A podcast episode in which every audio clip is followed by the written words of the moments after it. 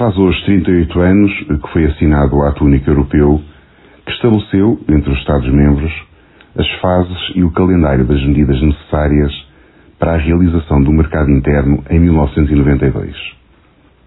Um dos principais objetivos do Ato Único era o de eliminar as fronteiras internas técnicas e físicas que se colocavam à livre circulação dos cidadãos e das mercadorias.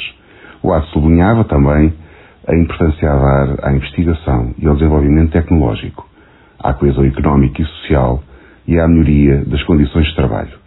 Com grande otimismo, avançava-se para uma nova fase da nossa vida como europeus, perspectivando uma vida mais livre e mais integradora entre os povos.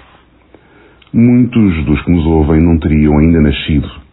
Também esta geração mais nova, cuja maioria não vota por preferir abster-se, assiste em pré-campanha eleitoral aos debates televisivos e à pontuação que a nossa classe de comentadores atribui a cada um dos participantes, ficando clarificado o ato político em que se posicionam e sendo compreensível que esta geração, que nasceu em total liberdade e que é do mundo, não se reveja no conteúdo pobre e mesmo insultuoso para quem assiste.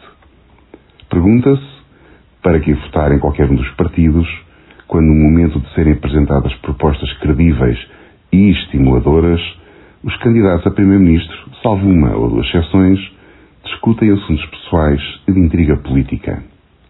Entretanto, o talento do povo português vai-se revelando e, nos últimos dias, temos fortes razões para estar muito orgulhosos com os mais jovens. Diogo Ribeiro bateu o recorde nacional de 100 metros mariposa e qualificou-se para a final da especialidade dos Mundiais de Esportes Aquáticos que estão a decorrer em Doha, no Catar.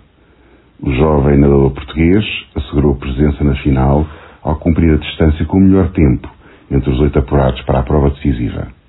O atleta, natural de Coimbra e que pertence aos quadros do Benfica, tem apenas 19 anos e vai disputar a final hoje, depois de ser sagrado campeão mundial dos 50 metros, na passada segunda-feira. Diogo Ribeiro havia conseguido a qualificação para as meias finais com o quinto melhor tempo das eliminatórias.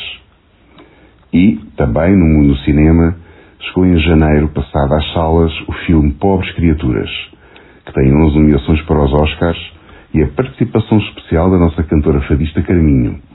Com o convite para cantar um fado, veio o desafio de aprender a tocar guitarra portuguesa, como conta a artista ao jornalista Vitor Moura. Este filme é uma adaptação do livro de romance Pobres Criaturas, escrito por Alasdair Gray. Esperemos que a abstenção jovem diminua e que o interesse na participação cívica e politicamente nesta geração, porque este sangue novo e talento estão a fazer muita falta no panorama da nossa vida coletiva e na construção do nosso futuro.